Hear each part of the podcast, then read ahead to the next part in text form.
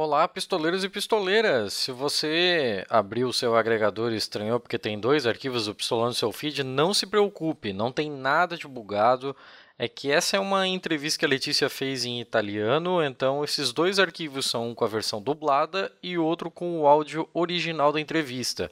Tá aí uma boa forma de você convencer aquele seu amigo que faz curso de italiano e não ouve o pistolando. Fala para ele, vem aqui, ó, ouve essa entrevista aqui em italiano, vê se você consegue entender o que está sendo falado e tal. Além da entrevista em italiano, no nosso site pistolando.com você também vai encontrar a transcrição desse episódio dessa entrevista nas duas línguas. Então, se você também tiver afim de aprender italiano, tá aí uma outra ótima forma. Você já tem ali do jeito que foi falado e a tradução do que foi falado. Esse é um complemento ao episódio 51 das tretas na história da arte. Se você caiu de paraquedas aqui, eu aproveito para explicar que todo episódio ímpar do Pistolando é um episódio temático com uma entrevista. Vocês sabem, a gente está sempre tentando trazer especialistas para falar sobre os nossos temas, né? De leigo aqui, já basta eu e a Letícia. Os nossos episódios pares são do nosso quadro chamado O Bom, o Mal e o Feio, onde a gente sempre traz notícias boas, más, esquisitas e tal, e pouco divulgadas sobre os assuntos mais variados.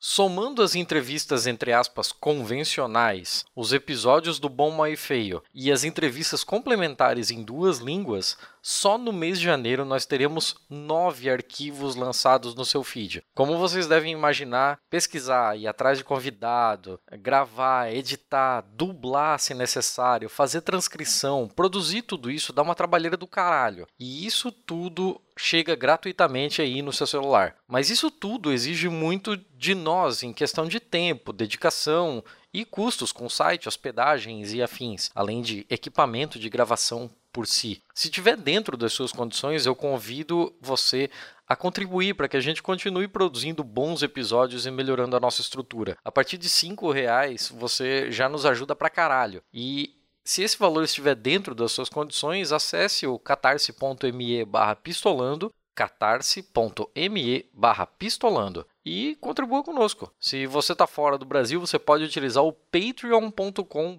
pistolando. Patreon se escreve Patreon. E a partir de um único dólar por mês você já vai estar tá colaborando conosco. Para entrar em contato conosco, você pode usar as redes sociais. A gente está no Twitter e no Instagram como pistolandopod, ou então no nosso site pistolando.com, sem o BR, sempre bom lembrar, ou no e-mail contato pistolando.com. Nós lemos tudo que vocês mandam, a gente adora conhecer melhor vocês que estão aí do outro lado. Por último, e muito longe de ser o menos importante, eu gostaria aqui de agradecer a Vivian Paixão, do podcast Língua Livre, que nos emprestou a sua voz e dublou a voz da professora Patrícia. É, muito obrigado mesmo, Vivian. Esse episódio ia ficar muito esquisito se fosse a minha voz dublando uma mulher e a sua voz é ótima. A gente fica muito agradecido e muito honrado de você ter aceitado de pronto esse, esse nosso convite. Bem, se eu esqueci de algo que seja, fiquem com o episódio, bom proveito e até mais.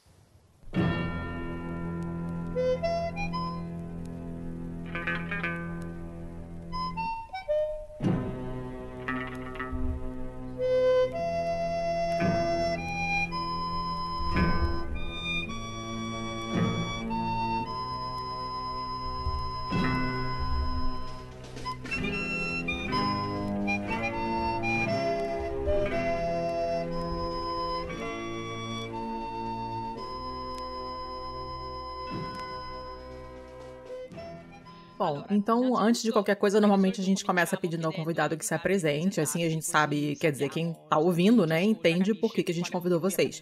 O que, que você faz, onde você tá, como é que você foi para lá, qual é a sua especialidade, coisas assim. Uma apresentação breve. Bom, sim, eu ensino museologia na Universidade de Macerata, onde eu trabalho tanto com história dos museus quanto com gestão de museus. Ah, entendi. O que que você estudou, enfim, para depois trabalhar com isso? Eu sou formada em letras, com orientação histórica artística. Olha. Depois fiz especialização em didática geral e museal, e é isso. Fui parar na universidade antes como fellow researcher, depois como pesquisadora e agora sou professora associada. Mas também já trabalhei dentro de museus, porque trabalhei muitos anos em colaboração com a região Úmbria, e ali eu fazia todo o trabalho de back-office. Ah, ok. Então você conhece bem o trabalho ali das, das coxias. Escrevi catálogos, organizei mostras. Ah, fantástico. Com a outra convidada, a gente falou de um lado totalmente diferente da coisa. Então, falamos de histórias, de fofocas, histórias no sentido de causos, tá? Coisa assim.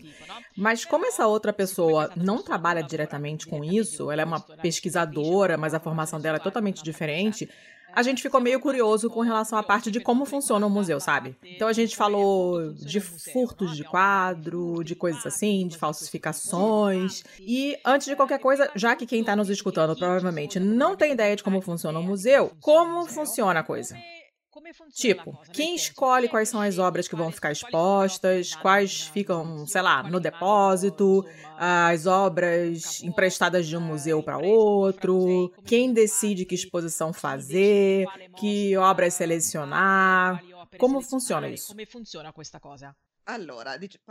Bom, vamos falar em geral, porque os museus são diferentes. Sim, sim. Eh, Normalmente, quem decide o que vai ficar exposto e o que não vai ficar exposto é o responsável, digamos assim, do museu.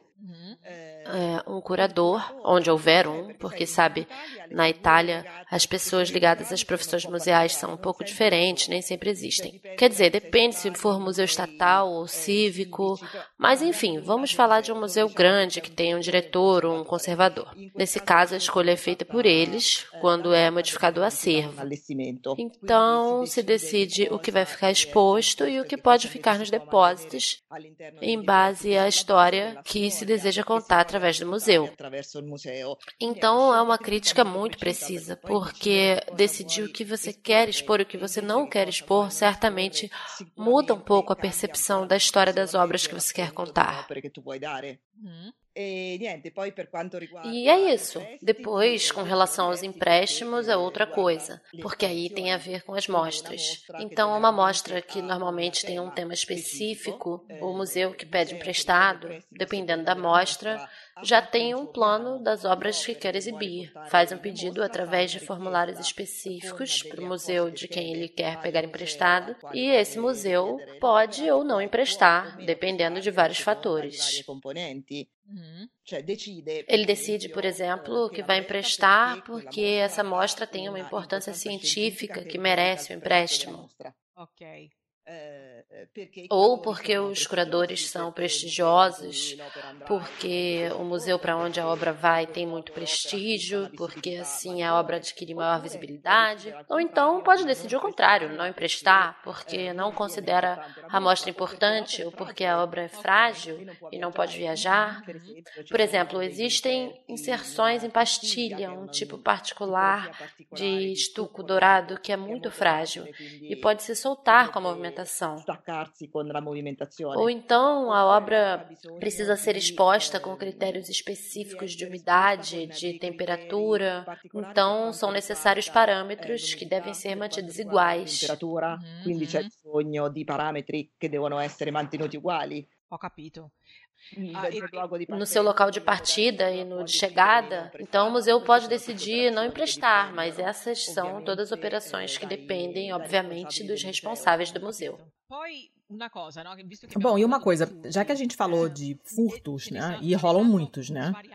e de repente a gente pensa que é coisa de filme e tal, mas na real a gente vê o jornal na televisão e vê que não é uma coisa tão incomum. Acontece, né? Aconteceu esse ano mesmo, né? Eu tava vendo as notícias na televisão enquanto tava esperando o avião para vir pro, pra, pra Itália, e eu vi a notícia de um quadro que foi roubado.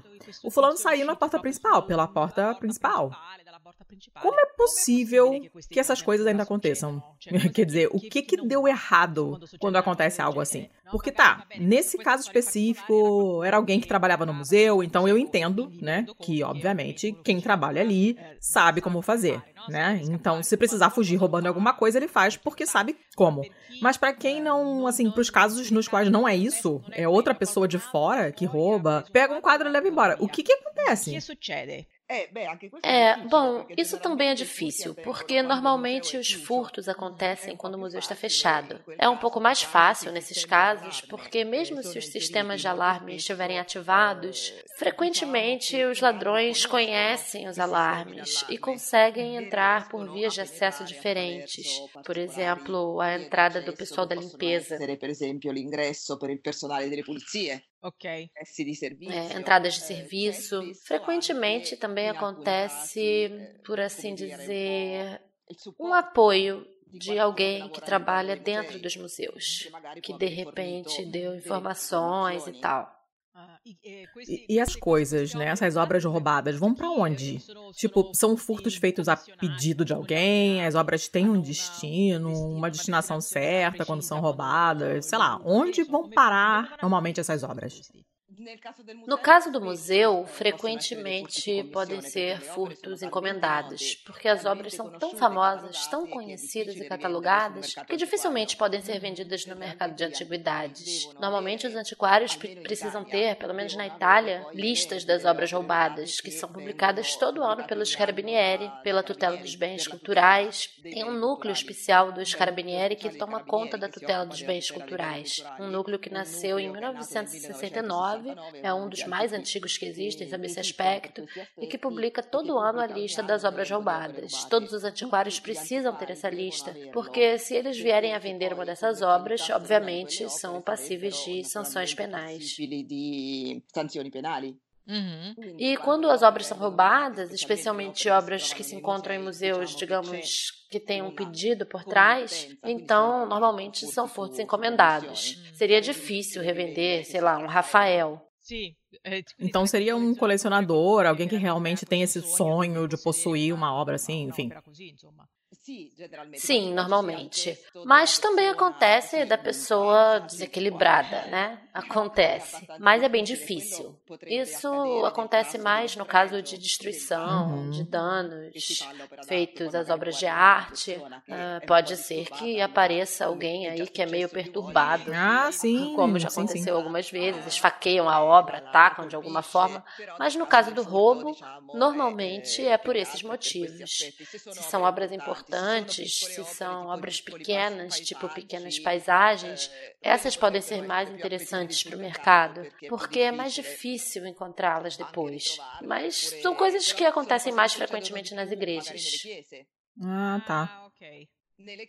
Nas igrejas pode acontecer que haja esses furtos, porque as igrejas, obviamente, são abertas ao público. Ah, sim, sim. Bom, também todo o esquema de segurança que tem no museu normalmente não tem numa igreja, né? A não ser que seja uma igreja famosa e tal.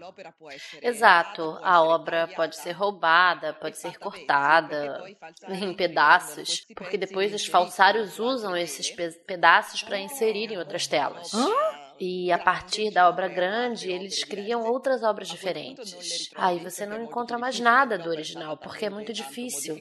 A obra já foi tão modificada que fica muito difícil encontrar novamente. Caramba, não sabia disso. Que bosta. Pois é. Normalmente fazem assim para não serem descobertos e frequentemente usam também telas que são antigas, para que a prova do carbono 14 diga que elas são antigas, mesmo com instrumentos técnicos. Caraca, nunca tinha ouvido falar disso. Os falsificadores são talentosos, viu? Caramba! E, e quando, bom, entrando no lance das falsificações, né, já que você entra no assunto, como, como se faz, né? Porque a gente viu, eu tinha, colo... eu tinha botado uns links também na, na nossa pauta, né? No roteiro que a gente usa para fazer a gravação principal. E a gente tinha botado algumas notícias de quadros que estão em um museu na França, não lembro qual, que descobriu que, tipo, a metade das suas obras eram falsas. E como, e como se faz algo assim? Porque eu entendo assim. A outra convidada falou a mesma coisa também, que são muitos especialistas envolvidos, é uma coisa meio subjetiva, porque não existe uma maneira de provar. Especialmente se o falsificador consegue inserir um pedaço de obra antiga para conseguir enganar até o carbono, carbono 14. Mas quem decide o que é um falso ou não é? Com que frequência se fazem essas análises? Porque de repente é um quadro que está ali há muitos anos, ninguém nunca teve a ideia de lá ver se é daquele pintor mesmo. E de repente um dia alguém vai lá, olha e fala: olha só, esse aqui não é dele, é nem esse. A metade dos seus quadros não foram pintados pelo pintor que vocês falaram. Como que acontece tudo isso? É, pode acontecer quando há uma exposição, quando as obras de arte são submetidas a exames. Talvez por precisar fazer alguma restauração, porque precisa fazer alguma ação em particular, e aí pode acontecer de descobrirem que a tinta ou algum elemento da tinta não é do mesmo período da tela. Ou então não é ligado também às restaurações, ou seja, foram usados materiais que naquela época não Ah, existiam. entendi. Isso pode ser um motivo, ou então se faz alguma comparação com outras obras, mas determinar o que é falso realmente não é fácil. Bom, imagino, principalmente se eles chegam a essa sofisticação, esse nível de eh, esforço, enfim, né, para fazer com que o quadro passe por verdadeiro. Não, não deve ser nada fácil. Existem falsificadores na história que venderam muitas obras a colecionadores e depois essas obras foram parar em museus, exatamente porque eles eram artesãos, eram artistas mesmo, e sabiam fazer obras com as mesmas técnicas, com as mesmas modalidades. Realmente não é fácil. E aí, a essa altura do campeonato, essas obras também já viraram obras antigas que fazem parte dos museus, né? Ah, eu acho que sim, né? Porque tem, tem uma história interessante por trás. Né? Elas têm uma história por trás. Ah, pois é. Ah, e, e quando é o contrário que acontece? Tipo, encontra um quadro que ninguém esperava, como aconteceu essa semana, saiu dias atrás a notícia de um. O que, que era? Um, uma? Não, não lembro mais. É um quadro que foi encontrado durante uma faxina, sei lá. Então, eu lembro que saiu há pouco tempo a notícia de um timabui que foi encontrado na cozinha. Não, essa eu não. Essa eu não tinha visto. Tô mais chocada ainda. Sim, na França, na casa de um senhor, na roça, foi encontrado esse pequeno, essa pequena pintura de Timabui que ele guardava na cozinha e depois foi avaliada em tipo 24 milhões de euros. Uma coisa inacreditável.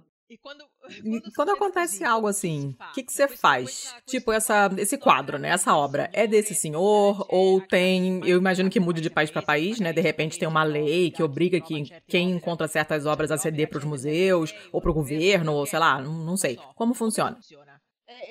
Bom, depende. Nesse caso, também depende do país. Cada país tem regras diferentes. Na Itália, por exemplo, pode acontecer muito frequentemente com achados arqueológicos. Ah, sim. Porque, de repente, sei lá, um camponês vai arar o seu terreno e do nada acha uma necrópolis. Pode acontecer.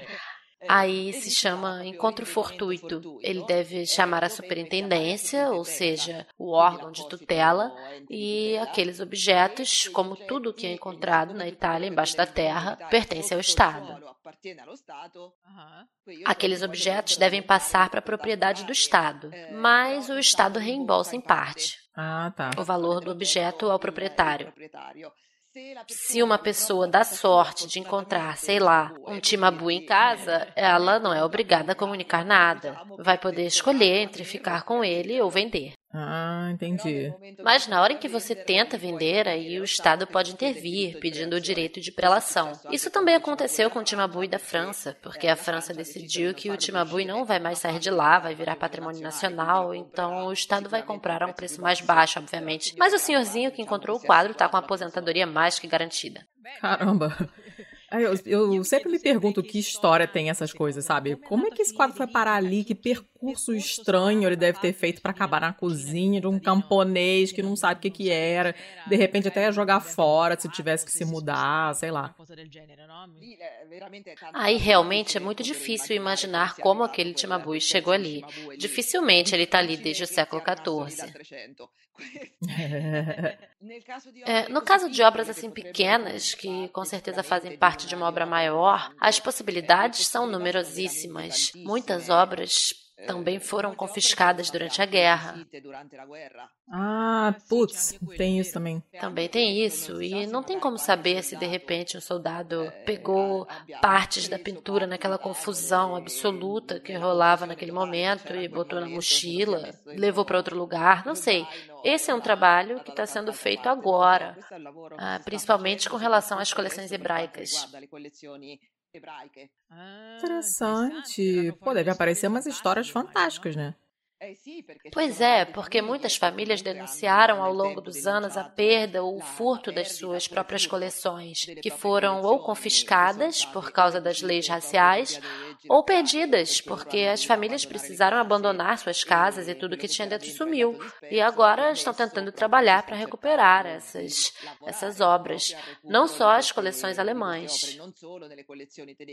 Ah, saquei. Nas americanas e nas europeias também, tem advogados que estão trabalhando com essas famílias para recuperar os objetos, se for descoberto que os bens deles foram parar em museus.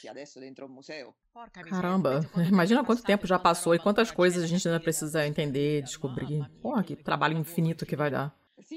Sim, porque muitas vezes essas famílias no início não falaram nada. Precisam elaborar muito o trauma. É, compreensivelmente. Então, são coisas que quem falou foram os netos, sabe? Saquei. Mais do que eles mesmos. Em muitos casos, atrás das pinturas tinha etiquetas ou carimbos, e graças a eles podem ser recuperadas. Mas não é fácil, sabe? Recentemente foram feitas exposições de obras confiscadas, principalmente em países da área germânica. Uhum. E se está trabalhando muito nesse momento, nesses temas.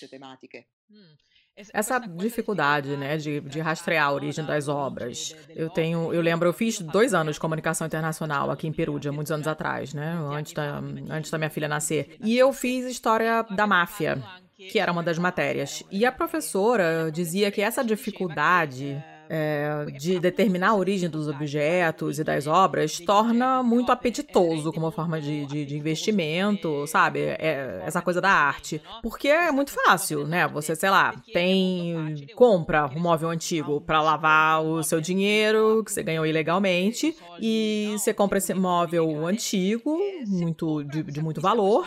qualquer um pode chegar e dizer: olha, eu herdei esse móvel do meu bisavô, porque ninguém nunca vai conseguir provar o contrário, né? Então tem todo esse lance da dificuldade e tal, que no fim das contas torna possível esse tipo de coisa. Isso ainda acontece muito, quer dizer, a máfia, eu estou falando da máfia porque eu pensei nisso agora, mas ainda se faz esse tipo de investimento porque é, é fácil de, sei lá, enganar o governo e, e tudo mais. A máfia Sim.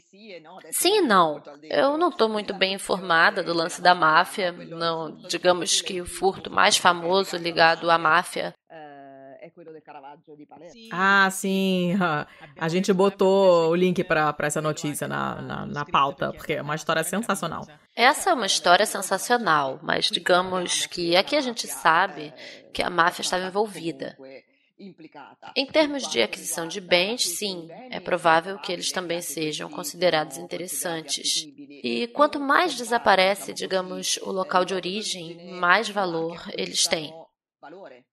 Por exemplo, agora estão sendo muito procurados no mercado tudo que possa vir de Palmira. Ah, sim, faz sentido. Porque muito provavelmente, parece que sim, tá? Mas nada certo. Mas, por exemplo, parece que todos os alto-relevos dos templos que depois foram destruídos não foram destruídos junto com os templos, mas foram tirados para revender. Que? Para financiar a compra de armas. Como assim? Então, o templo teria sido destruído para encobrir isso. Que plot twist! Exato. Para não deixar ver os buracos que ficaram, o templo foi destruído. Parece que mais por isso do que por vontade de destruir o patrimônio. Caramba. O que, na verdade, é uma coisa que atinge muito a gente no Ocidente. Caramba, sim, é muito doloroso de ver. Eu, sim, é muito doloroso de ver, né? Como os Budas lá no Afeganistão, são, são coisas que dão um aperto no coração, né? Mas os Budas foram destruídos por outros motivos, né? Aqui parece que para encobrir esse tráfico, esse tráfico ilegal, que é uma das principais fontes de financiamento do terrorismo. Olha só, não, não sabia disso. Caramba, tô aprendendo um monte de coisa. Essas entrevistas que eu amo, que eu aprendo um monte de coisa que não conhecia. É, eu vou fazer duas perguntas no nome do meu colega e depois eu te libero. Ele tinha falado da morte do Roger Scruton. Eu não sei como se pronuncia esse sobrenome, na verdade. é, que era um estudioso de estética. Filósofo também. Sim, filósofo, apreciava a estética mais clássica. Um conservador. Sim, conservador, enfim, um chatonildo que achava feio tudo que não era clássico. Como são esses, esses padrões de beleza ao longo do tempo, né? essas mudanças? É uma coisa espontânea, orgânica, ou tem uma determinação também das camadas mais.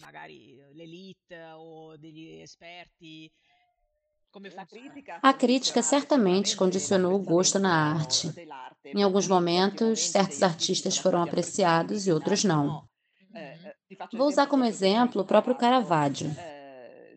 No século XVIII, ele já não era mais considerado um artista importante. Não era um artista apreciado, porque os padrões estéticos que eram impostos eram os do neoclassicismo.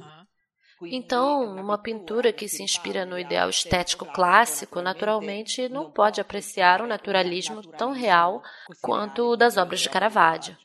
Então, o Caravaggio começou a não ser tão apreciado, tanto que, mesmo quando foram feitas as campanhas napoleônicas confiscando obras de arte, que são consideradas um dos furtos mais famosos, embora furto seja a palavra errada, é, campanhas feitas na Itália, o Caravaggio não era tão levado em consideração.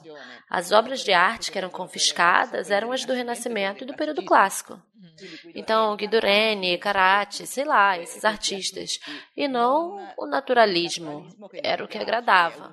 O fenômeno da redescoberta começou no século XX, principalmente com Roberto Long e depois uma mostra em 1951, quando o Caravaggio foi descoberto e se tornou o que é hoje. Uhum. Porque senão ele não era considerado, enfim, não agradava. São padrões de gosto. Imagina quando foram feitos. Quando começou a aventura da arte dos impressionistas nos salões de 1863, por exemplo, o almoço na relva foi reprovado. Ah, imagino, uma ruptura assim, né? Foi redescoberto depois. Há uma crítica, digamos, há uma corrente crítica que aprecia um tipo de arte em vez de outra, e assim determina a sorte ou não. Pensa no ideal estético clássico que Hitler tinha. Uhum. E depois na Mostra de Arte Degenerada de 1937, que ele opôs à Mostra de Arte Alemã. Uhum mostrando como a arte alemã, que se inspirava nos ideais clássicos, era aquela que devia ser levada em consideração, enquanto que a outra devia ser destruída, porque os pintores usavam um padrão estético, um modo de pintar. Uh, que não era apreciado por aquele tipo de estética que ele queria promover. Isso sem contar o fato de que também tinha todo o lance racial e tudo que era ligado ao povo judeu, mas ele não gostava mesmo daqueles tipos de obras. Elas não eram incluídas no ideal que queria refletir o classicismo o estilo grego, a pureza, a perfeição das formas, que era propagandeado naquele momento. Hum, entendi. Então, em nome desse ideal clássico, é possível fazer abominações, enfim. Sim, putz, sim, sim, sim. Isso está de acordo com o que a gente é, ouviu entre ontem e hoje aqui no Brasil, né? Quer dizer, lá no, no Brasil. Eu não sei se você viu, eu sei que apareceu, começou a aparecer nos jornais estrangeiros, do secretário da Cultura, que fez um, um discurso absolutamente abominável, falando exatamente, usando frases inteiras de Goebbels, falando exatamente. Não acredito. Ah, não, uma coisa inacreditável. Arte pura, verdadeira, ou então não haverá nada, e coisas desse tipo, né? Com uma estética muito nazista, uma cruz em cima da mesa, Wagner tocando no fundo. Então ele defende a, a, cultura brasileira como se ela, como se a cultura brasileira fosse uma coisa europeia, o que obviamente é uma idiotice, e desprezando tudo, tudo que os africanos e, e povos originários deram é, ao Brasil, né? E ao mesmo tempo ele se declara muito patriota, muito nacionalista, mas bota esse Wagner no fundo que não tem porra nenhuma a ver. Então é toda uma imbecilidade que, por acaso, né, tem tudo a ver com essa pergunta que o meu colega tinha feito é, dias atrás, né? No, no, final das contas, estamos nós aqui. É assustador, porque tudo que fala do belo, ou seja, o belo como ideal, como estética, comporta inevitavelmente que também exista o oposto. Sim. Então aquilo que não é belo se torna feio. E o que é feio pode ser destruído, e isso é uma coisa realmente terrível. Enquanto que aqui, por exemplo, estamos tentando ler com outros olhos, nos esforçando para ler com outros olhos um tipo de cultura que não é nossa, exatamente para encontrar a função natural de certos objetos. Eu estou pensando no que você disse sobre a arte africana, ou seja, obras que vieram, por exemplo, de museus dedicados à arte colonial, ou arte africana, estamos tentando restituir esse valor cultural, simbólico, religioso dos objetos para além da estética. Uhum. Me parece que o discurso do presidente do Brasil é o oposto. Ai, cara, nem me fala. Só tem idiota no governo dele, começando por ele mesmo, que é um imbecil, né? E o cara já foi mandado embora, eu acho, depois de uma manifestação da embaixada alemã em Brasília, porque, né? Você não pode deixar é, é uma coisa assim passar, né? Então, houve, houve manifestações várias contra essa coisa inacreditável. E, e, o cara foi mandado embora, mas certamente vai entrar alguém pior ainda no lugar dele, porque é isso que vem acontecendo nesse último ano, infelizmente. Espero que não. Ai, um negócio pavoroso. Mas ainda falando de governos péssimos, é, eu vou fazer a última pergunta do meu colega também. Vamos falar desse desconforto que a arte causa. Por que que tem um tipo de arte que incomoda tanto certos governos ou certas correntes de pensamento político, né? Por que que existe esse esse ódio aparentemente gratuito, embora a gente saiba que é gratuito, não é, mas por que, que esse ódio contra modos de fazer arte? Esse considerar arte o que você gosta e não arte o que você não gosta? E existe nos, nos museus que você conhece ou com os quais você tem mais contato, onde você conhece gente que trabalha, sei lá. Uh, existe alguma obra que você goste que, quando foi feita ou exibida, causou, causou muita polêmica e virou o assunto? Sim, mas depende da polêmica. Vou te dar um exemplo famoso da Itália. Quando a diretora da Galeria Nacional de Arte Moderna de Roma, a Palma Bucarelli, comprou obras de Buri, ah, sim. foram feitas críticas, inclusive pelo próprio governo, porque foram usados fundos uhum. públicos. Naquele caso, porque era um museu nacional para adquirir obras de arte que não eram bonitas, que não eram consideradas bonitas. Ou imagina o caso do Manzoni, o famoso é, a lata com merda de artista, porque continha excrementos e, por sinal, nem se sabia se realmente. Ah, exato, exatamente. O mistério faz parte da coisa, né? Naquele caso, sim.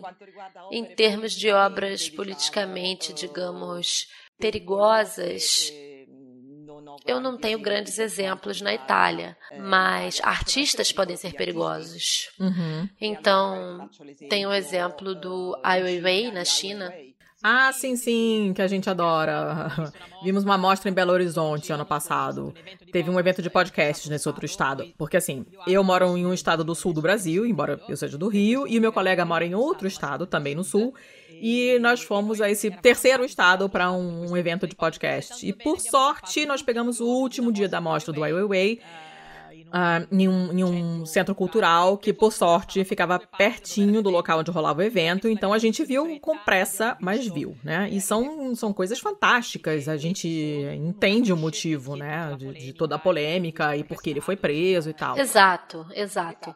Ele, como ativista dos direitos humanos, obviamente foi censurado, foi preso, sabe? Por muitos anos ele ficou sem passaporte. Uhum.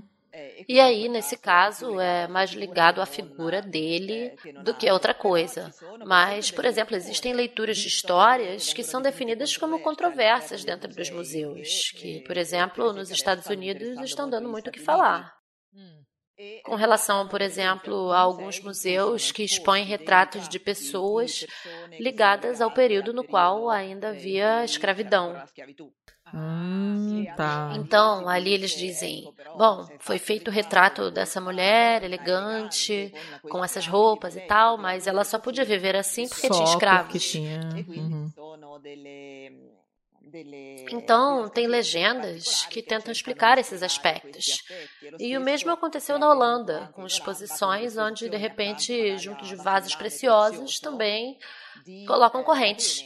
Ah, Correntes usadas ok. pelos escravos dentro da mesma vitrine para mostrar que sim, tinha alguém com dinheiro para comprar aquele vaso, mas esse alguém era servido por escravos. Entendi. Ou nos Estados Unidos, agora existem objetos que se referem, por exemplo, à Ku Klux Klan. E, de repente, dentro do berço do bebê branco, na mostra, colocam é, a clássica túnica da KKK para mostrar como a população, nesse caso afro-americana, sofreu nos anos 60 esse tipo de afronta. Ah, bom, aí você entra num lance de ética bem, bem complexo, né? Porque eh, você faz o quê? Você finge que essas coisas nunca aconteceram ou você cancela completamente um artista porque ele participou disso ou daquilo, enfim. Não, não são escolhas simples, né? Eu entendo. Não, não são escolhas fáceis. Até porque, em alguns casos, a gente sabe, muitos artistas na época foram acusados. Gauguin disseram que ele era pedófilo. Uhum, sim, sim. Você não leva mais a arte dele em consideração porque talvez ele fosse pedófilo e nesse caso nem temos provas. É realmente muito difícil falar desses temas, mas são assuntos dos quais a gente agora precisa falar, porque os museus estão cada vez mais envolvidos, inclusive socialmente, e não só sob perfil estético, mas são lugares que devem iniciar as discussões. Devem levar a comunidade a refletir sobre os problemas contemporâneos, a se interrogar e também a fazer com que a sua própria voz seja ouvida. Sim, sim, é, é verdade. São, são discussões que precisam ser feitas, né? Principalmente no- no- nos tempos atuais. Talvez a gente não tenha tido essas conversas antes, né? E, e por isso agora tá tudo, tá tudo caindo nas nossas cabeças e, e nós estamos na merda. Talvez se esses debates tivessem sido um pouco mais frequentes no passado, a gente não estaria nessa situação atual, né? Mas é impossível prever, então a gente, a gente faz o que pode. Agora, no Hermitage, em Amsterdã, tem uma exposição linda sobre retratos do século de ouro da Holanda. E tem todos esses personagens, naturalmente, usando roupas de gente de uma certa classe social, e são todos brancos. Então, foi feita uma ação de ativismo para descobrir também as pessoas de cor que naquele período tinham dinheiro para mandar fazer retratos, mas que não eram retratadas. Então, pegaram pessoas negras que posaram usando aquelas roupas e foram pintadas para recriar as histórias dessas pessoas que foram é, é muito interessante, porque começamos a ver que talvez não fosse tudo assim como a gente imaginava ou como contaram pra gente. A história não é branca ou preta, tem muitos outros tons intermediários que é preciso que a gente conheça, porque as nossas sociedades estão cada vez mais, eu estou falando da Europa, multiétnicas. Precisamos conviver nelas e não pensar que seja um fenômeno atual, porque ele sempre ocorreu. Ah, sim, né? O ser humano nunca parou quieto, né? Exatamente. Precisamos aprender que somos filhos dessas migrações. Então, é necessário olhar para elas com olhos mais abertos. Ótimo. Isso pode ajudar a incluir esses novos cidadãos na vida cultural e serve para a gente também, enfim. Ah, sim. Perfeito. Ah, tô feliz. Aprendi um monte de coisa. E agora eu vou transcrever tudo, traduzir tudo. Escuta, muito obrigada. Eu sei que foi uma zona. É tudo culpa da Tim. Vamos tomar um café? Um Claro. desses?